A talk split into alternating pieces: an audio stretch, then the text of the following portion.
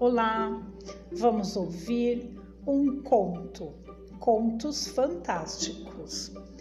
Conto de Lurdinha Leite Barbosa, quadros em movimento. A mala voltara quase vazia, mas a mente vinha repleta.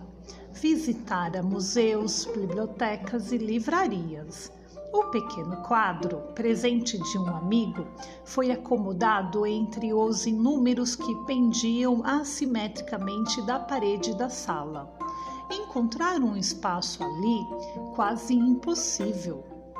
Afastou-se para ver o resultado e teve a impressão de que algo se movera.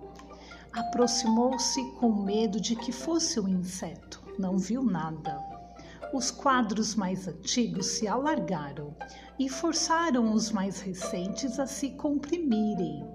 Nesse empurra-empurra, alguns se inclinaram.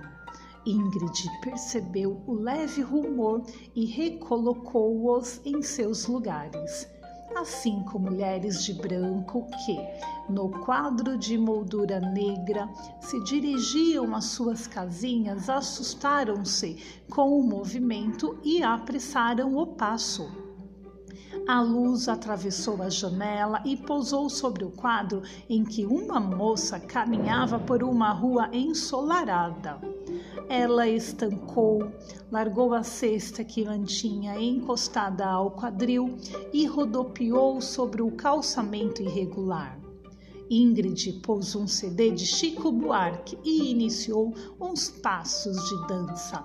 As pessoas do quadro, em tons vermelho e negro, que observavam uma festa popular, voltaram-se e aplaudiram com entusiasmo, sem perceber o que se passava na parede de sua casa.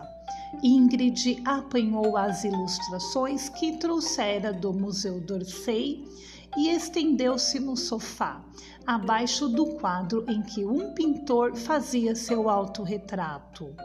O pintor abandonou palhetas e tintas e passou a observar, junto com ela, as reproduções um forte sopro de vento alçou as cortinas e avivou as figuras dos quadros.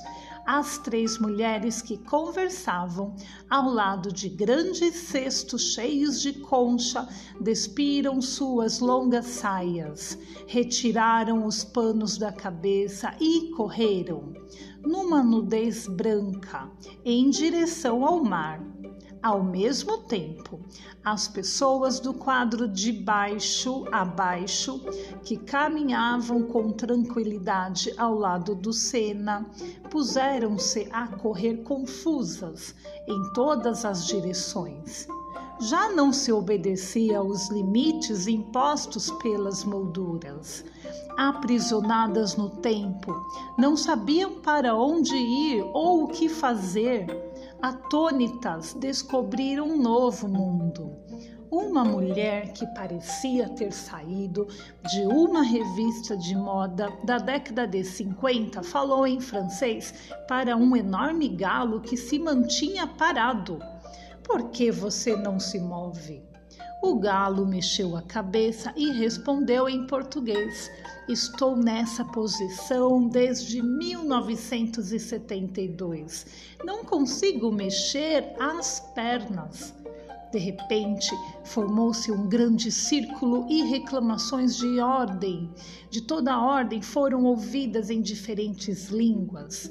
Todos se entendiam. Fui paralisada enquanto caminhava para casa.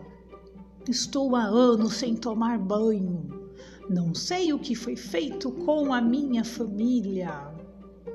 Nem podemos entrar em casa depois da festa de Emanjá. Quantos anos se passaram? Estou jovem e minha filha deve estar velha. Porque fomos aprisionados.